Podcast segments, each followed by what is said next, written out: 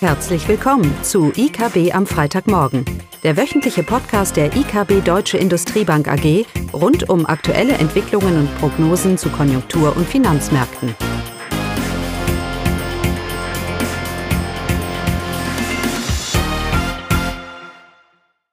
Willkommen zu IKB am Freitagmorgen und heute wollen wir uns über den Konsum unterhalten, über den Einzelhandel, über den Ausblick für den Konsumenten in Deutschland. Dazu möchte ich meinen Kollegen begrüßen, Johannes Sausen.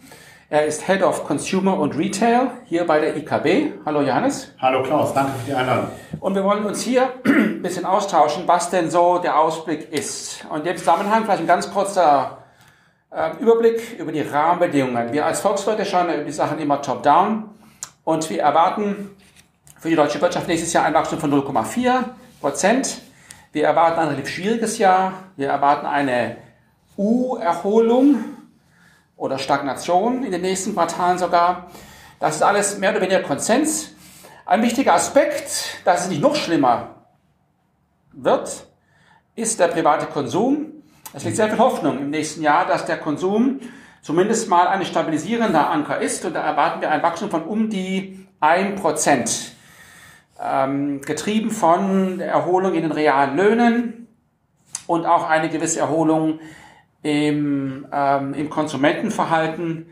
Ein Prozent ist natürlich nicht viel, aber im Vergleich zu diesem Jahr, wo wir als Volkswirte von einer Minus eins ausgehen, real, ist das natürlich schon mal eine gewisse, eine gewisse Trendwende, eine gewisse Stabilisierung, die wir hier sehen. Ja, der Einzelhandel ist ja sehr gebeutelt nach Corona und all den Consumer, dem, dem Einbruch im Konsumentenvertrauen, dem Einbruch im realen Einkommen. Ähm, und jetzt hat er sich etwas wieder erholt. Hat er sich erholt? Ähm, das wäre so meine erste Frage an dich, Johannes. Wie, wie schätzt du die, die aktuelle Situation ein? Und wenn wir jetzt nach vorne schauen, aus deiner, aus deiner Sicht? Mhm. Also wir bewegen, wir bewegen uns jetzt ganz stramm in Richtung äh, Jahresende zu und da kann man, glaube ich, sagen, das Jahr ist weitgehend gelaufen für den Einzelhandel. 23 war kein gutes Jahr. Auch wenn wir jetzt ein nominales Plus für den Einzelhandel insgesamt so sehen, um die zweieinhalb, vielleicht drei Prozent nominal. Aber das wird real preisbereinigt eine Umsatzentwicklung von minus dreieinhalb, vielleicht sogar minus vier Prozent entsprechen. Also von daher kann man nicht sagen, dass das ein gutes Jahr für den Einzelhandel war. Naja, die vierte Quartalzahlen, die, äh, die haben wir ja noch nicht. Das heißt, wir hoffen natürlich jetzt, dass das Weihnachtsgeschäft dementsprechend hier vielleicht noch einen Endspurt hinlegt. Exakt, exakt. Darauf hofft der deutsche Einzelhandel.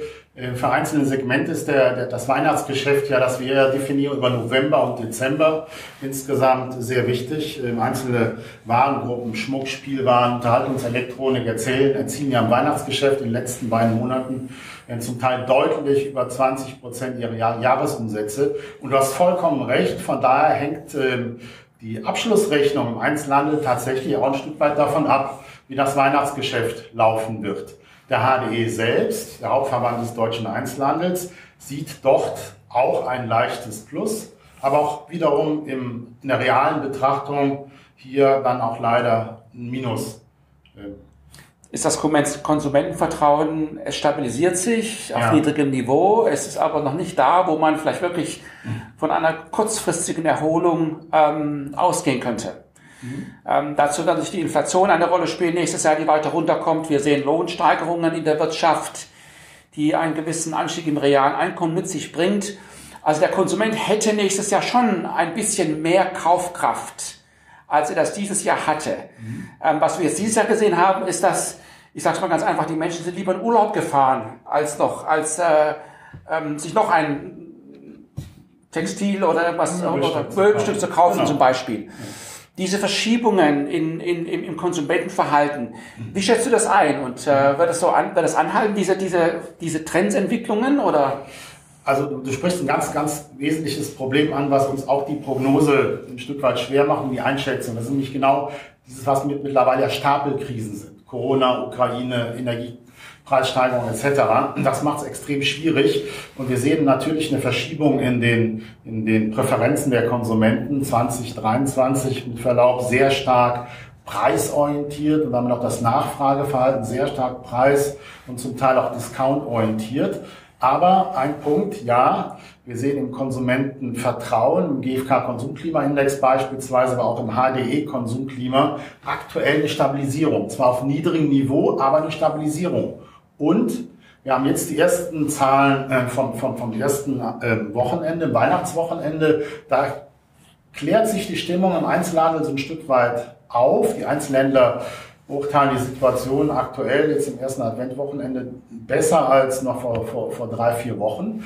Und ähm, wir hätten es auch nicht gedacht, das Thema Black Week, ja, mittlerweile ein fester Bestandteil im, im Vorweihnachtsgeschäft, ist äh, sehr positiv gelaufen. Die ersten Zahlen, die wir hören, äh, deuten darauf hin, dass wir ein Plus gegenüber dem, der hohen Vorjahresvorgabe sehen von, von knapp fünf bis acht Prozent auf dann einen geschätzten Umsatz von in einer Woche, ja, Black Week, von knapp sechs Milliarden Euro. Ob das in Summe nachher positiv ist, wird sich zeigen, wenn wir wissen, ob das vorgezogene Einkäufe waren, die dann im Weihnachtsgeschäft klassisch wegfallen. Wird ja interessant zu sein, also das Konsumenten Vertrauen hat sich stabilisiert und die Hoffnung ist natürlich, dass er sich äh, erholt. Das erwarten wir auch für die Industrie. Da sind die Botschaften nicht ganz so toll. Wir hatten die Industrieproduktionszahlen, sind weit rückläufig. Das heißt, wir als Volkswirte erwarten jetzt auch für das vierte Quartal äh, wahrscheinlich ein, ein rückläufiges BIP. Das heißt, wir wären in einer technischen Rezession. Und weil die Treiber ja nicht so kurz, äh, nicht keine Schocks sind, sondern eher über die Geldpolitik auch getrieben, erwarten wir auch keine schnelle Erholung ähm, in den kommenden Quartalen. Insgesamt erwarten wir eine, eine Erholung in der zweiten Jahreshälfte vom nächsten Jahr, die etwas an Dynamik zulegt. Von daher sind wir als IKB sehr positiv, was das Jahr 2025 auch angeht. Die Frage natürlich ist, wie überbrückt der Einzelhandel jetzt diese doch jedes Unternehmen in Deutschland eigentlich. Die nächsten Quartale werden doch durchaus schwierig. Ähm, vor allem, weil der Einzelhandel, du hast ja auch gesagt, auch strukturelle Themen hat. Da ist das Online-Geschäft ja. Thema noch und natürlich die Verschiebungen im, im, im Konsumverhalten. Ja, die Priorisierung von Nachhaltigkeit ist auch nicht mehr so ein Thema. Ich weiß nicht, was hast, was ist da so deine Meinung dazu? Ich habe es ja eben schon mal angedeutet, genau das ist ein Thema, die, die Preisorientierung ist eine ein wesentliches äh, Element momentan, die sich dann in der Marge der, der, der Händler niederschlägt. Wir haben jetzt beispielsweise, ich komme nochmal zurück auf das Thema Black Week, im Durchschnitt Rabatte gesehen, das ist das, was wir an Informationen haben, so um die 30 Prozent auf die reguläre Ware, was logischerweise natürlich in der G&V in der Marge der Händler fehlt. Und wenn ich so dann ins neue Jahr starte bei steigenden Lohnkosten, bei steigenden, immer noch hohen Energiekosten, ja, insgesamt fragilen Konsumentenverhalten, dann äh, ist das etwas, was auch nach unserer Meinung zumindest im ersten Halbjahr noch sehr stark ähm, getrieben wird durch ein sehr preisorientiertes Konsumentenverhalten. Aber das Thema Nachhaltigkeit, weil du es gerade angesprochen hast, ist definitiv im letzten Jahr in den Hintergrund gerückt. Aber das Thema ist definitiv nicht weg. Ja, die erste Jahreshälfte, hast du gesagt, wird doch schwierig. Ich glaube, dass es sogar noch länger anhält.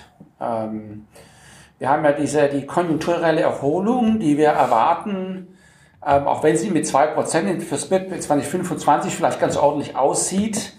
Aber von den Niveaus her ist es ja eigentlich, wenn man die nächsten, letzten Jahre sich anschaut, eine, eine grundsätzliche Seitwärtsbewegung. Und daher diese, die, die Hoffnung, dass die Konjunktur uns raushaut oder den Einzelhandel raushaut, die Hoffnung, dass genug Rückenwind kommen wird, ähm, ist für mich sehr schwierig zu, zu gerechtfertigen. Weder von, von der Kaufkraft, noch von einer schnellen Erholung im Konsumentenvertrauen, noch wie die Arbeitsmarktentwicklung sich, sich weiterentwickelt.